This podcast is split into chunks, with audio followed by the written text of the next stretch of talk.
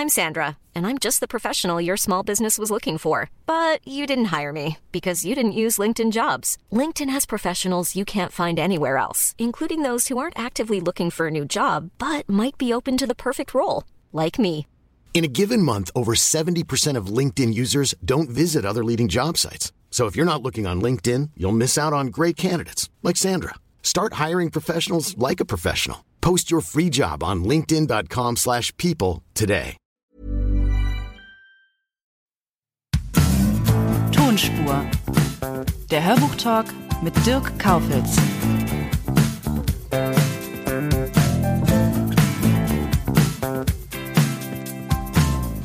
Ich freue mich auf Marc Gruppe von Titania Medien.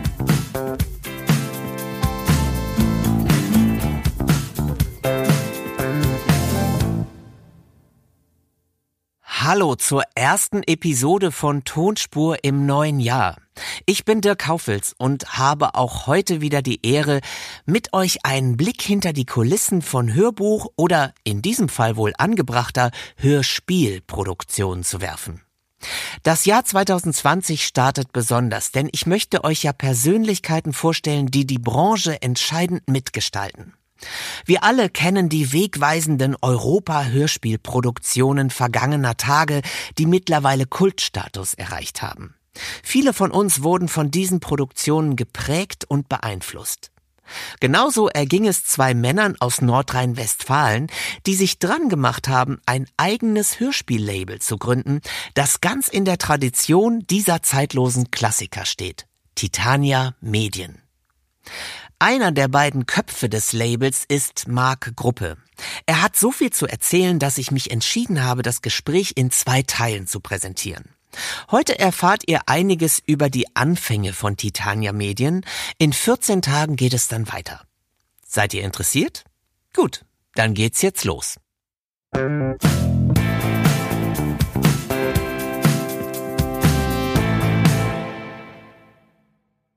Ich freue mich sehr, dass ich heute hier in Hilden bin bei Titania Medien. Titania Medien hat sich in den letzten Jahren zu einem der besten und größten und beliebtesten Hörspiellabeln entwickelt. Und neben mir sitzt jetzt einer der beiden Köpfe von Titania Medien. Ich sag jetzt mal Hallo Marc Gruppe. Hallo Dirk, schön, dass wir uns sprechen. Marc, du bist einer der beiden Köpfe von Titania Medien.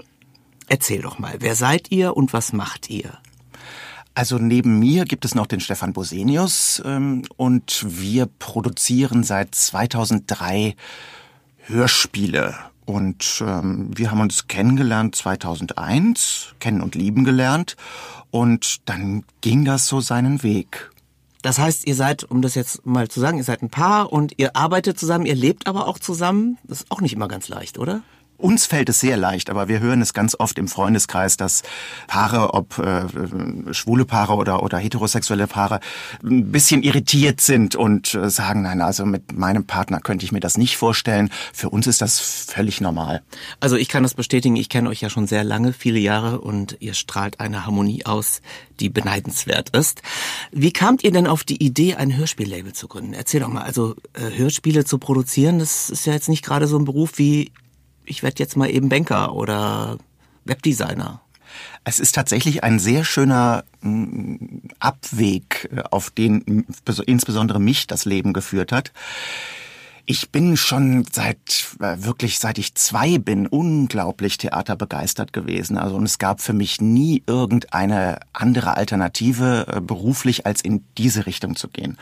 Ich habe auch relativ früh angefangen Hörspiele zu hören, habe meinen äh, Schwestern die Hani und Nanni Platten zerkratzt als Kindergartenkind und bin aufgewachsen mit Huibu und später mit den drei Fragezeichen und äh, Pumuckel in der alten Version, in der Fernsehversion und ja das komplette Europa-Hörspielprogramm, äh, Edgar Wallace Hörspiele später dann von äh, Maritim und war unglaublich äh, hörspielaffin, bin da auch mitgewachsen, habe eben dann auch hinterher die Gruselhörspiele sehr gerne gehört und war aber felsenfest davon überzeugt, dass ich also Opernregisseur werden sollte, weil es mich also sehr zum Musiktheater zog. Und das Hörspiel als Betätigungsfeld habe ich ehrlich gesagt selber nie so in Betracht gezogen. Aus der heutigen Perspektive ist das äh, schwer verständlich, weil wenn man da für insbesondere so ein Medium so brennt, könnte man das ja auch zum Beruf wählen. Ich habe dann äh, nach meinem Abitur und Zivildienst in Bayreuth Theaterwissenschaft unter besonderer Berücksichtigung des Musiktheaters studiert. Das wusste ich überhaupt nicht, dass du Theaterwissenschaften studiert hast. Ja, ja, das war... Das ist ja witzig, habe ich auch studiert. Ach echt? ja. ja. Das wusste ich auch nicht. Guck mal an. In Köln wahrscheinlich, oder? Nee, in Bochum. In Bochum? Ja, ja. Ja. Aber es, erzähl mal weiter, soll ja um dich gehen. In, in Bochum habe ich mal an der Schauspielschule eine Aufnahmeprüfung gemacht und bin da krachend gescheitert und das war auch sehr, sehr gut so. Es tut mir leid, da kommen ja tolle Schauspieler her. Dietmar Beer bei Bochum und ja, hm tut mir jetzt leid für dich. Aber nein, es ist ja gut gelaufen für ja, dich. Nein, also, das war, hm? das, das war, also ich meine, jetzt kommen wir vom Hölzchen aufs, aufs Stöckchen.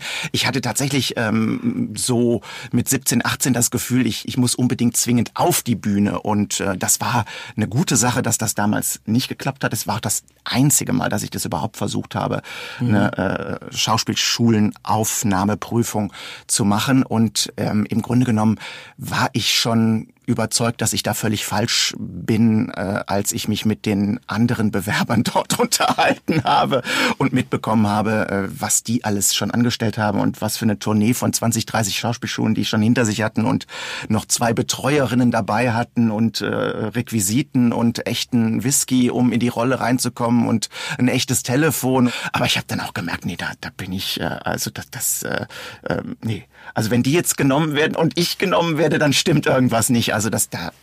Aber wie kam es denn dann zu der Entscheidung, okay, ich will nicht mehr auf der Bühne stehen, ich mache jetzt einfach Hörspiele als Produzent und Regisseur und, und auch Autor? Mhm. Also das ist tatsächlich ein ganz interessanter Weg. Ich bin ja relativ früh ins Kindertheater gerutscht auf eigenen äh, Willen und habe da mit elf Jahren schon meine ersten Schritte auf die Bühne getan. Und das ist ein Amateurtheater in Leverkusen, die Volksbühne Bergisch Neukirchen, die mich unglaublich geprägt und begeistert hat als Zuschauerkind. Also schon im Alter von zwei Jahren hat meine Mutter mich mitgenommen ins erste Weihnachtsmärchen von denen und seitdem gab's für mich nichts anderes als das. Und mit elf Jahren konnte ich dann endlich dort mitwirken und äh, irgendwann wurden dann diese Kindertheaterstücke, die wir immer zum Weihnachten ähm, zur Aufführung brachten, die wurden von den Texten her so wirklich grenzwertig, dass ich dann mich hingesetzt habe und ein Stück geschrieben habe. Da war ich 16. Mhm. Der Teufel mit den drei goldenen Haaren. Und das habe ich also dann klopfenden Herzens dem Erwin Fritz, dem Leiter dieser Volksbühne Bergisch Neukirchen damals gegeben und äh, gesagt, ich hätte ein Stück geschrieben, ob wenn ich vielleicht dieses Märchen und so und ja und, und der Erwin hat sich also ganz viel Zeit genommen, das durchzuarbeiten, mit mir zu verbessern, ähm, dran zu arbeiten und fand das ganz toll, dass da einer aus dem Ensemble jetzt ähm, tatsächlich damals noch Schreibmaschine richtig äh, da in die Tasten gehackt hat und ähm, da was geschrieben hat. Und so kam dann also mit ähm, 16 das erste Theaterstück von mir zur Uraufführung, auch in einem sehr, sehr großen Rahmen. Also in Leverkusen gibt's ein sehr großes Theater mit tausend Plätzen. Also das war schon eine ganz gute Sache. Und mit diesem Stück Stück bin ich dann zu einem Theaterverlag gegangen und habe das dann da also äh, vorgestellt und äh, bin dann da quasi auch reingerutscht und relativ früh schon so eine Art professioneller Autor in Anführungszeichen geworden. Während meines Studiums also um das kurz, nachdem das mit dem Schauspieler nicht geklappt hat. Ich dann aber, nachdem ich das erste Stück geschrieben habe, im darauffolgenden Jahr dann schon dem Erwin Fritz assistieren durfte bei der nächsten Kindertheaterinszenierung und das Jahr drauf dann diese Inszenierung ganz alleine machen durfte, war mir relativ klar, dass ich auch viel besser bin auf der Regieseite. Mhm. Da bin ich bestimmt auch nicht der einzige äh, Regisseur, der mh, zwischendurch mal gedacht hat, dass er eigentlich Schauspieler werden sollte. Und das dann, ist auch ganz gut, finde ja. ich. Also man muss sich auch in die Position des Sprechers, des Schauspielers reinversetzen können. Aber es ist ja ein, ein märchenhafter Anfang bei dir gewesen, sozusagen. Absolut. Und ein ganz toller Weg. Und äh, ich habe sehr von den Erfahrungen, die ich eben ab äh, elf Jahren dann schon in diesem Amateurtheater sammeln konnte, die in einem sehr professionellen Rahmen das betreiben in Leverkusen, Ich habe da so profitiert in, in meinem Studium, weil ich einfach ähm, in so viele Bereiche schon reinschnuppern konnte. Und während des Studiums habe ich tatsächlich mir mein Geld, äh, was äh, Kommilitonen sich mühsam mit Kellnern und so weiter verdienen mussten, habe ich mir also verdient mit Theaterstücke schreiben. Also ich habe ein ähm, Kindertheaterstück nach dem nächsten geschrieben für die Vertriebsstelle und Verlag in Norderstedt. Und ähm, das hat ordentlich äh, Geld schon gebracht und hat mir äh, geholfen, eigentlich auch mich immer weiter zu verbessern, was das Schreiben von Dialogen betrifft. Mhm. Und immer noch hat es nicht Klick gemacht, dass ich vielleicht mal ein Hörspiel schreiben sollte. Und wann kam der Punkt? Also du warst Autor, du hast auch äh, Regieerfahrung gemacht, aber dann muss ja irgendwann es auch Klick machen und sagen, okay, ich gründe jetzt ein Label und fange an zu produzieren. Also auch diese technische Seite zu ergründen. Ja, also wie das Studium zu Ende war, war ich eigentlich immer noch der Meinung, dass ich also Opernregisseur werde, obwohl äh, meine Professoren ganz gerne gehabt hätten, dass ich dann so eine universitäre Laufbahn einschlage, weil die Referate immer gut waren, ich dann eben auch so Jobs an der Uni hatte und auch sehr viel Freude am Unterrichten hatte. Ähm, wir haben in der Spätphase meines Studiums, meine Kommilitonen und ich, äh, wieder so ein Hörspiel-Flashback gehabt, dass auf einmal alle irgendwie ihre alten Larry Brand und Macabros Hörspiele rausgekriegt gekramt haben. Und da ging das auch so Anfang des Jahrtausends äh, los, wieder äh, mit, mit so äh, technisierten Trödelmärkten, Ebay und so weiter. Und da habe ich mir ganz viele Hörspielserien, äh, wo mir Folgen gefehlt haben, dann komplettiert. Die sind auch wieder neu aufgelegt worden zu der Zeit. Genau, das, das ging dann auch los. Ja. ja, aber das ist natürlich dann auch immer mit Schnitten und neuer Musik gewesen und so. Und da bin ich ja dann doch Purist und möchte dann schon ganz gerne die ungeschnittene äh, Version und äh, mit der guten Carsten Bohn Musik dann bei mir im Regal haben haben und habe für ein unglaubliches Geld also diese Europakassetten dann äh, nachgekauft, die früher irgendwie 6,99 gekostet haben. Ich habe damals dann zu D-Mark-Zeiten teilweise 30 D-Mark oder was bezahlt für so eine olle Makabrost-Kassette oder sonst was. Aber da ist man ja auch gerne dabei. Und so war ich dann, wie mein Studium zu Ende war und ich angefangen habe, meine Doktorarbeit zu schreiben, die bis heute nicht fertig ist, weil ich so viel anderes zu tun hatte. Ähm, Hat auch noch ein bisschen Zeit. Ich glaube auch. Ja. Also es bringt mir jetzt auch nicht so viel, äh, da einen Doktortitel zu haben und ähm, insofern ist das, glaube ich. Und dann hast du einfach mal angefangen. Nein, äh, ich habe angefangen zu gucken, was machen meine geliebten Stimmen von früher. Und das war tatsächlich ja die Zeit, wo das Internet schwer im Kommen war und man über diesen Weg tatsächlich äh, googeln konnte, wo ist denn XYZ? Und die ganz geliebte Stimme meiner Kindheit und Stefans Kindheit war Dag oder ist Dagmar von Kurmin die hat wirklich so oft in Anführungszeichen an unserem Bett gestanden und uns irgendwie äh, erfreut in Märchenhauptrollen, damals als Rotkäppchen und Gretel und besonders toll als böse Königin in Schneewittchen. Das sind Produktionen aus den frühen 70er Jahren, dass wir einfach ähm, wissen wollten, was ist aus ihr geworden. Und es stellte sich raus, dass sie also ganz, äh, wir haben damals in Leverkusen gewohnt, dass sie also ganz in der Nähe Theater spielt und fest engagiert war am kleinen Theater in Bad Godesberg. Das ist ein Stadtteil von Bonn.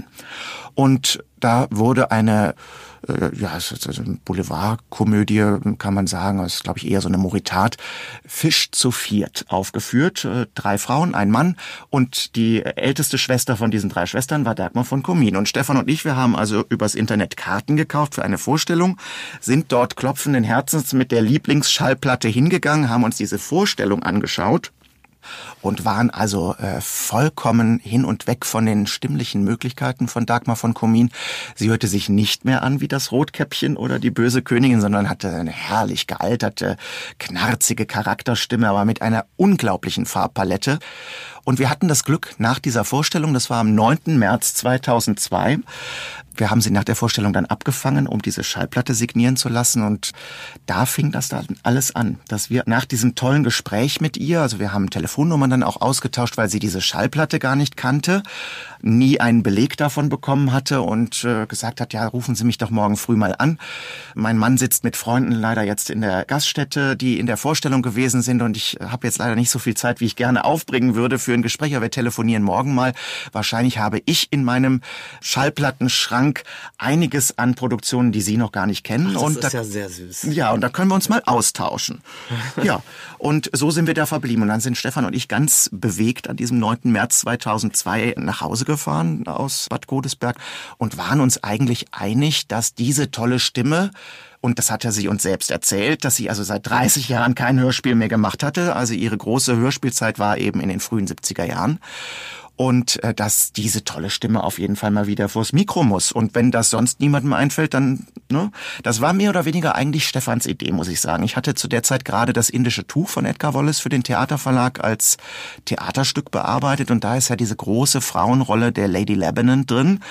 Das ist die Rolle, die die Elisabeth Flickenschild in dem Film auch gespielt hat. Und das war natürlich, also das passte wie gespuckt auf das, was Dagmar von Kormin anbieten konnte. Jetzt war das natürlich auch Anfang der 2000er, ist zumindest mein Empfinden so, gab es so ganz kurz mal so ein kleines Vakuum auf dem Markt, was Hörspiele betrifft. Also es gab natürlich immer die drei Fragezeichen, ganz klar. Aber das war so die Zeit, Vinyl ebbte so langsam ab. Es ist jetzt natürlich wieder da. Die MCs liefen aus und die CD war auf dem Vormarsch und viele Hörspiele gab es nicht auf CD oder wurden nicht auf CD veröffentlicht. Das kam dann äh, alles wieder. Und insofern habt ihr natürlich auch einen guten Zeitpunkt erwischt. Absolut. Das war der perfekte Zeitpunkt. Im äh, Jahr 2000 ging es ja los mit der John Sinclair Edition 2000 hat der Oliver Döring ja quasi angefangen, das äh, Hörspiel auf CD nochmal neu zu erfinden, möchte ich fast sagen. Also er ist ja mit einer der ersten, der eben Synchronschauspieler dann rangezogen hat als äh, Hörspielsprecher und eben da natürlich auch ganz neue Dimensionen eröffnet hat, was man mit Sounds machen kann, was man mit Musik machen kann. Das war ja fett und laut und auf CD und eben die tollen Hollywood Hollywood-Stimmen.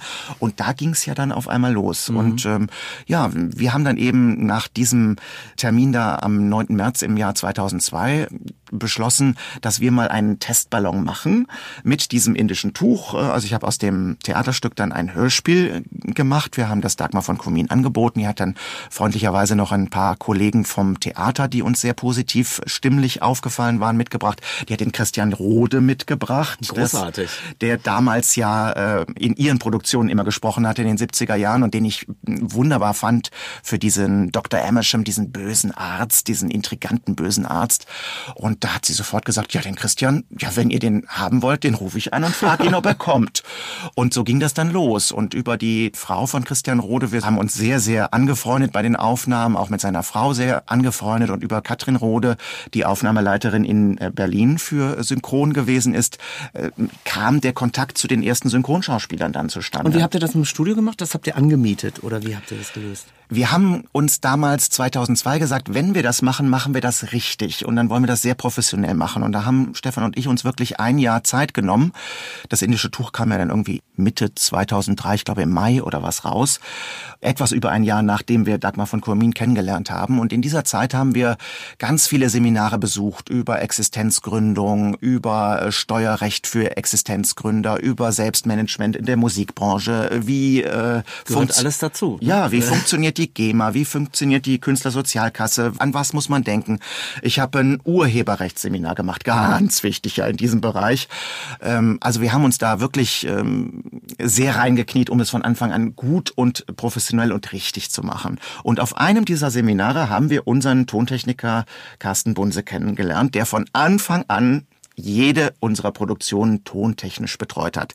Und in der Pause, wie das so ist von so einem Seminar, dann die Leute, die man irgendwie nett findet, mit denen unterhält man sich. Und da kam eben raus, also wir haben erzählt, was wir so vorhaben und Carsten und sein Kompagnon haben eben erzählt, ja, sie wollen ein Hip-Hop-Label auf die Beine stellen und er hat eben sehr viel tontechnische Erfahrung schon gehabt und war zu einem Drittel in Wuppertal an einem Tonstudio beteiligt. Und Carsten bot uns dann also an, mit uns dann quasi das Hörspiel Hörspiel produzieren, mal zu üben. Weil ich, das muss man ja ganz ehrlich sagen, hatte zwar viel Erfahrung, was das Schreiben von Dialogen betrifft und hatte auch meine Erfahrung, was ähm, Inszenieren von Sprechtheatern, von Musiktheater betrifft, aber das war natürlich ein neues Klar, Feld. Der technische Aspekt ist genau. komplett anders. Wie geht ja. das? Und da haben wir tatsächlich dann, ähm, das war dann irgendwie im, im Oktober, November 2002, haben wir mit unseren Freunden vom Theater ähm, das damals, Tuch aufgenommen. Nee, wir haben ein, ein Probehörspiel aufgenommen. Ah. Das war witzigerweise die sehr beliebte Folge 3, Die Familie des Vampirs mhm. äh, vom Gruselkabinett. Das war damals irgendwie schon fertig geschrieben und wir haben also dieses Hörspiel mit unseren Freunden als äh, Sprechern aufgenommen, um einfach das, ähm, also für mich vor allem, das Regieführen in einem Hörspiel zu üben und ähm, die Zusammenarbeit zwischen mir und dem Carsten, der dann die tontechnische Seite betreut hat, zu üben. Stefan hat da dann immer äh, schon im Hintergrund gesessen und genau aufgepasst, dass wir keine Fehler machen, dass also hier nicht irgendwie mir irgendwas durchgegangen ist bei der Regie oder sonst irgendwas. Äh, äh, technisch nicht in Ordnung war. Und äh, das war eine, eine ganz tolle Sache. Und dann haben wir eben im Frühjahr drauf äh, mit den professionellen Schauspielern da haben wir ein tolles Ensemble zusammengestellt mit der Dörte Lysewski, die damals in Bochum Theater gespielt hat. Tolle Stimme, jetzt ja Burgtheaterschauspielerin seit vielen, vielen Jahren. Die hat uns damals so beeindruckt als Galadriel in der Herr der Ringe in der Synchronisation, wie mhm. sie dann da äh, Kate Blanchett die Stimme geliehen hat. Und ähm, die hatten wir eben dann da am Bühnenausgang auch in Bochum angesprochen und dafür begeistert und eben die Freunde vom Theater von Dagmar von Komin. Wir hatten vom WDR noch ein paar ähm, tolle Schauspieler, die uns da in Hörspielproduktionen aufgefallen waren. Und eben mit Manja Döring und Christian Rode schon die ersten beiden, die eben aus Berlin aus dieser Synchronbranche kamen. Wir wollen ja diesen Podcast so ein bisschen auflockern mit kleinen Hörproben und Beispielen aus eurer Karriere. Und ich würde vorschlagen, jetzt hören wir mal in eine Hörprobe rein von Das indische Tuch. Guten Tag, Willy. Ich, äh, ich muss mit dir sprechen, Mutter.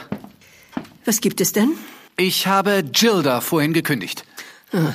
Er, er benimmt sich mir gegenüber reichlich unverschämt. Es ist sowieso geradezu lächerlich, dass wir hier auf Marks Priory einen amerikanischen Butler haben. Es gibt doch genügend viel besser ausgebildete Engländer. Die wissen wenigstens, was sich gehört. Willy.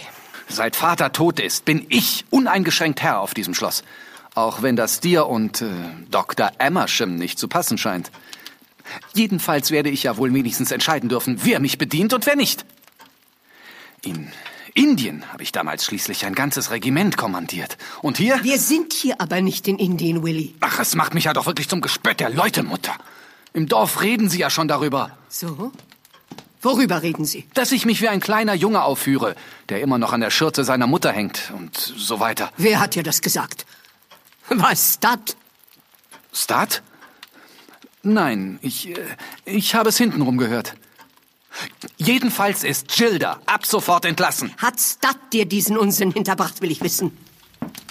Ich würde doch so etwas nicht mit einem Angestellten besprechen, Mutter. Mit einem Chauffeur. also wirklich. Es tut mir leid, Willy, ich komme ohne Gilda nicht aus. Es ist im Übrigen äußerst unangebracht dass du einfach einen Dienstboten entlässt, ohne vorher mit mir Rücksprache zu halten. Allen Leuten fällt es auf, wie er mich behandelt. Mit allen Leuten? Meinst du wohl wie das Stud? Gilda denkt ja nicht einmal daran, mich mit Milord anzusprechen. Der Tee, Milady. Siehst du? Du hast Unrecht, Uli. Gilda, verzeihen Sie meinem Sohn seine Launen. Sie sind selbstverständlich nicht entlassen. Lächerlich. Mutter! Du solltest nicht so voreingenommen gegen Gilda sein, Willy. Nur weil er Amerikaner... Ich habe keine Vorurteile. Bitte unterbrich mich nicht, wenn ich mit dir rede. Wünscht Ihr Sohn auch Tee zu trinken, Milady? Ich... Äh, ja, bitte, Gilda. Du solltest außerdem nichts auf die Klatschgeschichten geben, die dir Stat erzählt, Willy. Er ist wirklich ein netter, umgänglicher Mensch und in gewisser Weise verstehe ich, dass er dir gefällt. Aber ich weiß nicht, ob er auch der richtige Chauffeur für uns ist. So, also das war das indische Tuch. Jetzt interessiert mich natürlich mal, was für Hörspiele macht ihr eigentlich? Erzähl doch mal. Also wir nennen das ja von Anfang an atmosphärische Hörspiele. Das ist entstanden auch in dieser Phase, wo wir uns vorbereitet haben auf die erste Produktion. Da haben wir also uns nochmal gründlich Gedanken gemacht, was gefällt uns oder, oder was macht die Hörspiele aus, die uns besonders gut gefallen. Und da kamen wir eben auf diese Atmosphäre zurück. Das äh, bedeutet für uns, es ist eine, eine gewisse Sprache, eine, auch eine Sprache mit vielen altertümlichen Floskeln, die eine schöne oder Sprache generell, die eine schöne Atmosphäre ähm, hervorrufen kann. Dann ist es eine, eine bestimmte Art, wie das dargeboten wird, was die Schauspieler machen. Also wir mochten am liebsten eben immer, wenn das sehr natürlich und sehr lebendig gespielt ist, also gerne auch mit Atemgeräuschen zwischendurch, mit Reaktionslauten, dass nicht nur jeder seinen Text sagt, sondern dass das richtig einen gespielten und zusammengespielten Eindruck macht. Und dann eben vor allem die Untermalung, also dass man den Hörer Hörer wirklich mitnimmt in diese Welt und da die richtigen Signale setzt. Also das ist eben diese ganze Geschichte mit der ähm, Geräuschuntermalung und die Räume vor allem, in denen das stattfindet, wie die Räume klingen, damit man als Hörer wirklich auch ein Bild vor Augen hat, wo bin ich da gerade und ähm, wie sieht das ungefähr aus. Das heißt, das ist sozusagen das ungeschriebene Gesetz, euer Anspruch, eine Kulisse zu entwerfen, in der die Schauspieler atmen können, sich verwirklichen können, entfalten können, spielen können. Genau. Musik ist auch natürlich ein, ein ganz wichtiger Bestandteil für diese Atmosphäre hinterher. Unser Ziel, da kommt auch dieser Name Titania Medien so ein bisschen her. Titania ist ja die Elfenkönigin in Shakespeares Sommernachtstraum. Und das war auch das, was wir so ein bisschen ausdrücken wollten. Im Sommernachtstraum, das, da geht's ja um Träume, aber eben auch um Albträume. Und ja, es sollte eben irgendwas sein, was so in eine andere Welt den Hörer. Mhm, da sprichst du es gerade an. Welche Serien gibt's denn bei euch? Also welche Hörspiele macht ihr konkret? Also wir haben angefangen mit dem Krimi-Hörspiel Das indische Tuch von Edgar Wallace. Da folgten dann in einer Serie, die damals hieß Krimi-Klassiker, ähm, folgten auch Sherlock Holmes-Titel. Das hat ehrlich gesagt nicht so gut funktioniert, dieser Mix aus äh, zwei verschiedenen, äh, also äh, Wallace und, und Holmes in einer Serie. Das haben wir dann auch schnell wieder gelassen, weil auch ein Konkurrenzlabel dann sehr, sehr viel Sherlock Holmes gemacht hat. Unser Haupt Arbeitsfeld war dann eigentlich ab 2004 das Gruselkabinett. Und das sind eben die Hauptwerke der Schauerromantik, wie wir es nennen, oder die Meisterwerke der Schauerromantik. Dracula, Frankenstein, Dr. Jekyll und Mr. Hyde und, und, und. Sehr viel Lovecraft mittlerweile, Edgar Allan Poe und äh, Theodor Storm. Und also es, man macht sich ja keine Begriffe davon, was für großartige Autoren sich alle auch geübt haben, darin ähm, Gruselgeschichten zu schreiben. Und die vertonen wir und da kommt jetzt Folge 150 äh, raus im, in diesem Herbst. Und das ist schon Großes Jubiläum. Äh, unglaublich, dass man, dass man so, also wir haben ja schon bei 100, äh, Folge 100 gedacht, das ist unglaublich, aber dass es jetzt schon 150 wieder sind, mhm. ist eine große Überraschung. Aber ihr macht nicht nur Gruselkabinett, was, äh, damit habe ich euch auch kennengelernt, das ist unbestritten natürlich die Erfolgsserie von euch, aber ihr macht noch andere Sachen. Was, was denn noch? Also wir haben äh, seit 2008 eine 20-teilige Mädchenserie, möchte ich mal sagen, genannt. Die äh, Mädchenserie meine ich jetzt aber nicht, dass die nur von Mädchen gehört wird, sondern es geht einfach um ein Mädchen, um die Anne auf Green Gables. Mhm. Da komme ich gleich noch drauf zu sprechen. Das war ein super Projekt. Ja. ja. Aber große Serie und ein wichtiger Aspekt in eurem Portfolio. Total wichtig. Und äh, es gibt jedes Jahr ein ja, es ist eine Weihnachtsfolge, ne? das heißt Titania Special, die Reihe, da kommt in diesem Jahr Folge 15 raus und das sind in sich abgeschlossene klassische äh, Kinderliteraturvertonungen. Das waren zu Anfang tatsächlich auch ganz oft die Theaterstücke, die ich damals für den Theaterverlag geschrieben habe, umgearbeitet als Hörspiele und ähm, ja, mittlerweile mm, suchen wir uns da aus, worauf wir gerade Lust haben und machen eben einmal im Jahr auch ein Familienhörspiel. Mhm. Und Sherlock Holmes macht die aber auch wieder. Genau, das kam dann irgendwann zurück.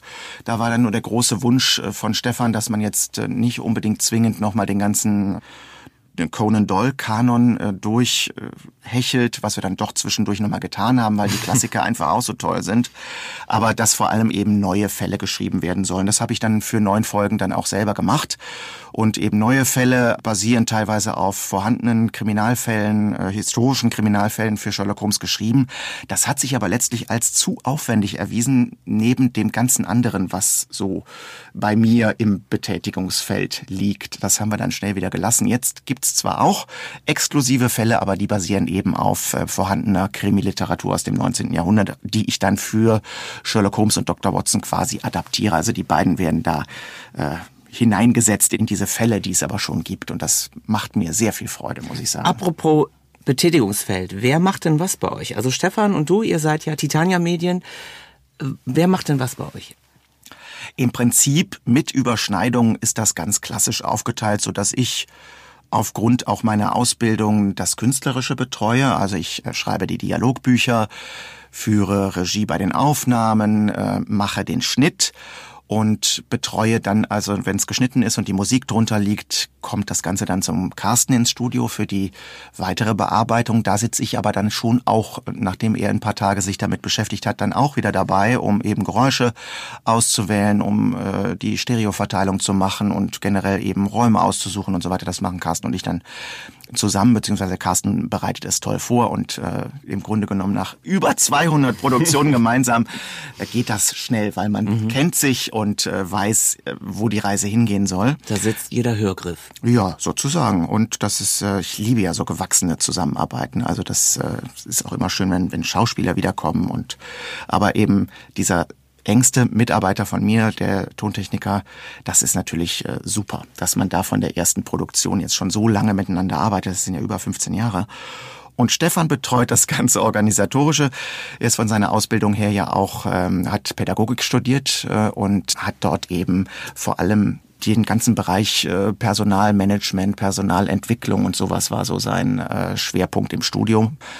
Und, das heißt, er macht dann auch die Verträge zum Beispiel Genau, das ganze, ganze was sein muss, ne? Die Buchung der Schauspieler, die Buchung der Studios, äh, die ganzen Vertragsgeschichten, die ganze Vertriebsabwicklung, äh, die Illustrationen für die Cover in Auftrag geben. Stefan recherchiert auch die äh, zu vertonende Literatur, also da komme ich einfach zu wenig zum Lesen. Also Stefan liest und sortiert vor und äh, die Perlen werden mir dann hingelegt, dass ich sie lesen kann. Und wenn, wenn ich dann sage, ähm, super Geschichte, das machen wir, dann äh, überlegen wir uns, was auf dem Cover drauf drauf sein soll gemeinsam und dann geht das quasi in Produktion. Und wir sprechen natürlich, wenn ich das Dialogbuch fertig habe und Stefan das gelesen hat, sprechen wir natürlich auch drüber, wen wir uns da vorstellen an äh, Schauspielerbesetzung. Mhm. Du hast gerade schon den Vertrieb angesprochen. Das finde ich ganz interessant, weil ihr betreut euer Label komplett alleine, aber vertrieblich seid ihr wo ganz anders, nämlich beim Lübbe Verlag. Das heißt, der Lübbe Verlag sorgt dafür, dass eure Hörspiele auch im Handel erhältlich sind. Wie kam das? Also wir haben das indische Tuch damals erstmal im Selbstvertrieb äh, angeboten. Das hat aber ganz schnell zur Folge gehabt, dass wir zu nichts anderem mehr gekommen sind. Also dieses Hörspiel, da haben wir ja gleich so viele Preise auch mit gewonnen. Das ist ja eingeschlagen wie eine Bombe auf dem Markt. Und es kamen so viele Bestellungen rein, dass wir eigentlich nur noch Rechnungen geschrieben haben, CDs in Luftpolsterumschläge gesteckt haben, geguckt haben, ob das Geld überwiesen wurde, Mahnungen geschrieben haben und, und, und. Also und da haben wir sehr schnell mit dieser ersten Produktion geguckt, dass wir einen Vertrieb finden. Und im Tonträgerhandel hat das ganz schnell auch gefruchtet. Da haben wir mit SPV einen ganz tollen Vertrieb gefunden, die total überzeugt waren, von dieser Produktion und uns in den Vertrieb genommen haben und das ganz groß dann auch rausgebracht haben im Tonträgerhandel, was eine unglaubliche Erleichterung war. Und Audiopool hat das damals, das ist ein sehr netter Hörbuch- und Hörspielvertrieb in Leipzig, die haben damals das gemacht für den Buchhandel. 2006 haben wir dann auf der Buchmesse den Marc Sieper von Löbe Audio kennengelernt und da mal Schöne Grüße an Marc übrigens. Von mir auch, ja, mein Namensvetter und mit C hinten, so wie es sein soll. und äh, wir haben Marc kennengelernt und uns äh, prächtig verstanden und es hat sich relativ schnell herausgestellt, dass das Gruselkabinett eine total schöne Ergänzung zu dem eigenen Serienhelden John Sinclair ist. Also die sind ja sehr unterschiedlich, diese beiden. Das ist natürlich das gleiche Genre, aber natürlich schon auch sehr unterschiedlich. Es ist auch nicht 100% die gleiche Zielgruppe, die wir da ansprechen. Aber der Mark Sieber fand das eine tolle Erweiterung, dass man eben das ein bisschen breiter, dieses Gruselgenre da auch zeigt. Also dieses sehr klassische, was wir machen und dieses sehr moderne und laute, für das John Sinclair steht. Und so kamen wir 2006 also zu Löber Audio in den Vertrieb. Und ähm, nachdem SBV dann insolvent wurde, sind wir dann zu Tonpool gewechselt, was den Tonträgervertrieb betraf, wo auch Lübbe seine Sachen eben hatte. Und jetzt ganz aktuell, das haben wir noch gar nicht groß verbreitet, der eine oder andere wird es aber ja schon gemerkt haben, gab es einen ganz großen Wechsel für uns nochmal. Wir sind jetzt, was den Tonträgervertrieb betrifft, äh, bei Sony gelandet. Und oh, das wusste ich auch noch nicht. Ja. Und ganz ehrlich, ich habe das nie für möglich gehalten, dass irgendwann mal unser Vertrieb für den Tonträgerhandel der Vertrieb der drei Fragezeichen ist und das ist also Fantastisch. unglaublich, ja, das ist dass eine das große Nummer. Ja, also wir sind jetzt bei Sony gelandet und das ist jetzt, also gerade mit einer Produktion ist das mhm. vom Stapel gelaufen und wird jetzt natürlich im Herbst nochmal gut sich einspielen mit den Novitäten und das ist für uns eine, eine ganz tolle Sache noch. Also Wo du Novitäten ansprichst, wie viele Hörspiele macht ihr denn eigentlich im Jahr? Also das klingt ja jetzt so nach einem riesen Volumen. Ihr habt die diversen Serien zu bedienen. Habt ihr da eine bestimmte Zahl oder setzt ihr euch da irgendwie ein Limit? Also das Gruselkabinett bedienen wir mit zwölf Folgen im Jahr. Das ist wirklich wirklich viel. viel das ja. ist viel.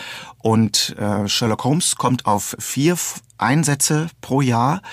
Und dann gibt's eben diese eine Familienhörspielproduktion im Jahr, die wir ähm, aus ganz nostalgischen Gründen machen und mit, mit viel Freude machen. Aber der Kindermarkt ist sehr schwierig und ja, sehr dominiert von Elefanten und kleinen Hexen. Jetzt erzähl doch mal, äh, wie sucht ihr denn die Stoffe aus? Also, du hast eben ja äh, schon gesagt, dass äh, Stefan vorliest. Wie macht er das? Also, wo holt er denn die ganzen Titel her? Also Stefan hat im Laufe der Jahre, er ist ein unglaublicher Rechercheur. Also das ist äh, der Wahnsinn. Also der hat im Laufe der Jahre eine riesige Bibliothek an Gruselliteratur, äh, beginnend von den frühen 1800 irgendwas Jahren. Das geht natürlich dann erst richtig los, so äh, 1870 plus. Ne? Und dann kommt er irgendwann kurz vor der vor der Wende äh, zu zu 1900 kommt dann der Dracula und dann geht's dann mal richtig los mit deutscher Fantastik und äh, diesen ganzen Dingen. Und Stefan hat da also eine Riesenbibliothek zusammengesammelt und liest sich da wirklich sukzessive durch. Aber wir haben zum Glück auch eine unglaublich mündige Hörerschaft, die ganz nette Vorschläge per E-Mail äußert, was man denn unbedingt mal im Gruselkabinett äh, hören sollte. Und ähm, da waren ganz tolle Sachen, tatsächlich Perlen dabei, äh, wo Stefan noch gar nicht angekommen ist mit seinem Lesen. Zu, zu dieser Verbindung, also ihr mit euren Fans, wie ihr interagiert, da möchte ich später mal drauf zurückkommen, denn das ist wirklich nochmal was ganz Besonderes. Jetzt wollte ich mal auf Anne auf Green Gables zu sprechen kommen. Du hattest ja eben schon erwähnt, dass ihr diese Serie habt. Wie kam es denn dazu, dass ihr diesen Klassiker ausgewählt habt? Also ich habe die Anne kennengelernt als Fernsehserie im ZDF. Das hieß damals ein zauberhaftes Mädchen. Das war irgendwann in, in den 80er Jahren. Und da war ich natürlich selber noch in dem Zielgruppenalter und mochte das total gerne. Und das äh, habe dann angefangen die Bücher zu lesen und war da wirklich äh, also das hat mich so reingezogen in diesen Kosmos. Das spielt ja in Kanada in den 1870er Jahren. Aber die Geschichte äh, wie die Anne aufwächst und was sie so erlebt wie sie erwachsen wird das ist ja was total universelles und absolut übertragbar auch auf eine Kindheit wie ich sie gehabt habe in den 70er 80er Jahren und eine große Identifikationsfigur für mich war das. Also die Anne hat mich eigentlich nie losgelassen und verlassen. Und wir haben einfach geschaut, weil wir möglichst breit uns auch aufstellen wollten mit dem, was wir als atmosphärische Hörspiele machen wollten. Wir wollten jetzt nicht nur diese Grusel-Heinis sein oder die Krimi-Heinis, sondern es war, da ich ja auch vom Kindertheater komme und eben sehr viel auch Märchen kenne und eben in dem Bereich auch viel gemacht habe, war für uns klar, wir möchten auch so etwas machen. Und da kam mir auf einmal die Idee, das wäre ein ganz toller Stoff für eine Hörspielserie.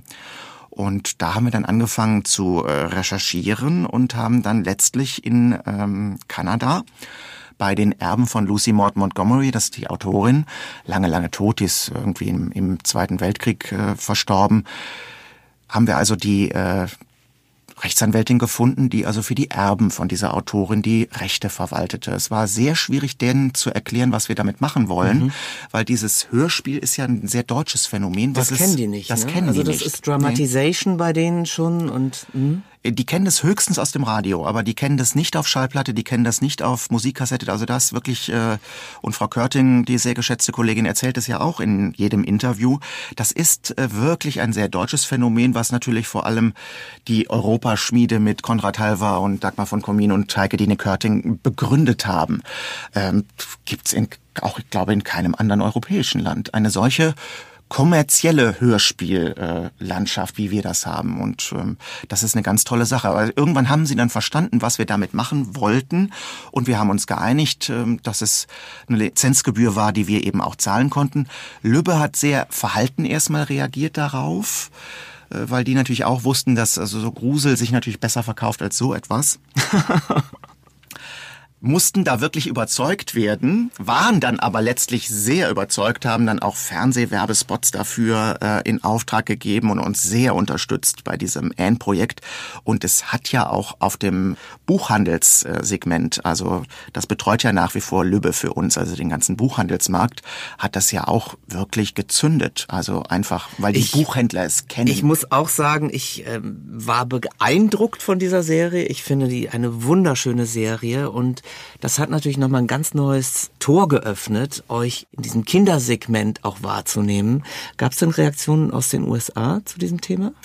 Also wir haben immer die CDs geschickt und da kam natürlich immer nur zurück, äh, dass sie das Artwork äh, also sehr schön fanden ne, und die Illustrationen toll fanden und und so weiter. Das ist natürlich klar, dass die jetzt ein deutschsprachiges Hörspiel sich vielleicht mal zwei Minuten anhören mhm. und dann wird es wieder ausgemacht.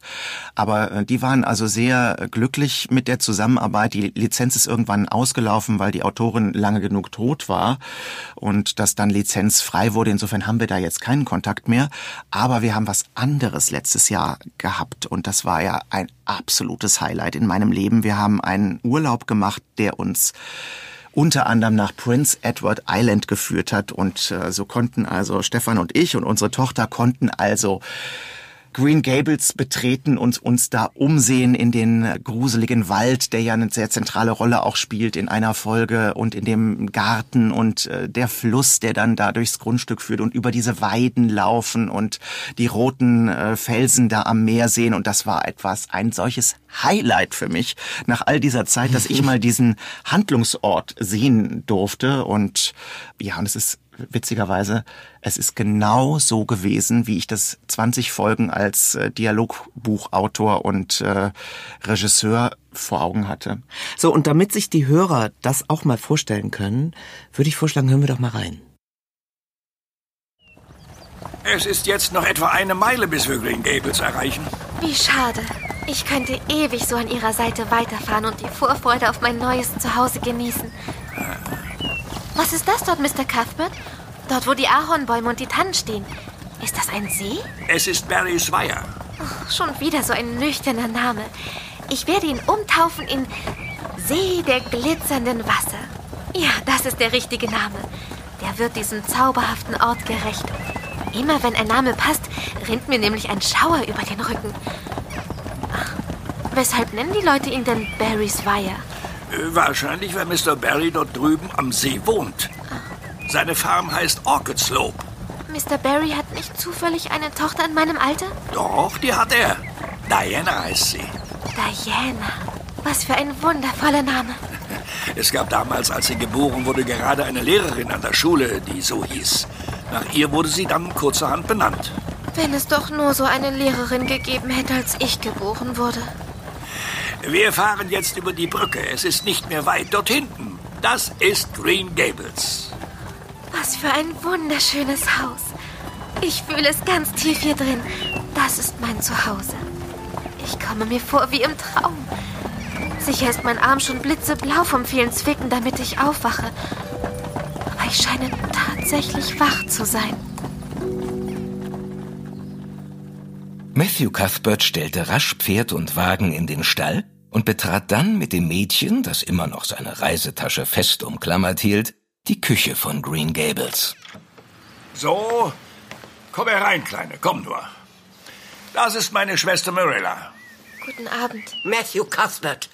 Wer um alles in der Welt ist das? Es, äh, es ist kein Junge. Na, das sehe ich. Es war kein Junge da. Nur sie.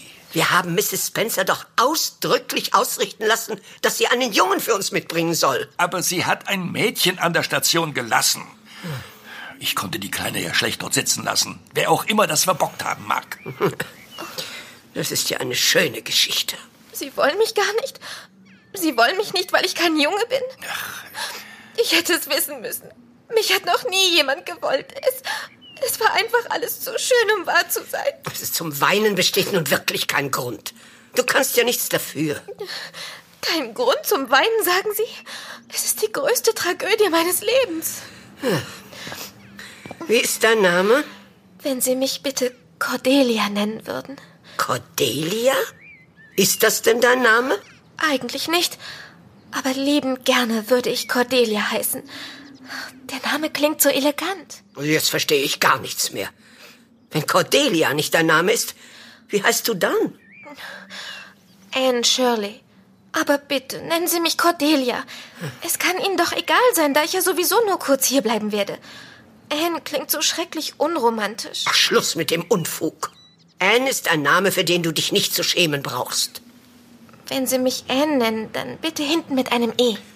Was macht es für einen Unterschied, ob mit oder ohne E? Oh, das ist ein gewaltiger Unterschied. Anne mit einem E sieht geschrieben viel nobler aus als ohne E. Wenn Sie mich also Anne mit einem E nennen wollen, könnte ich mich eventuell dazu durchringen, auf Cordelia zu verzichten.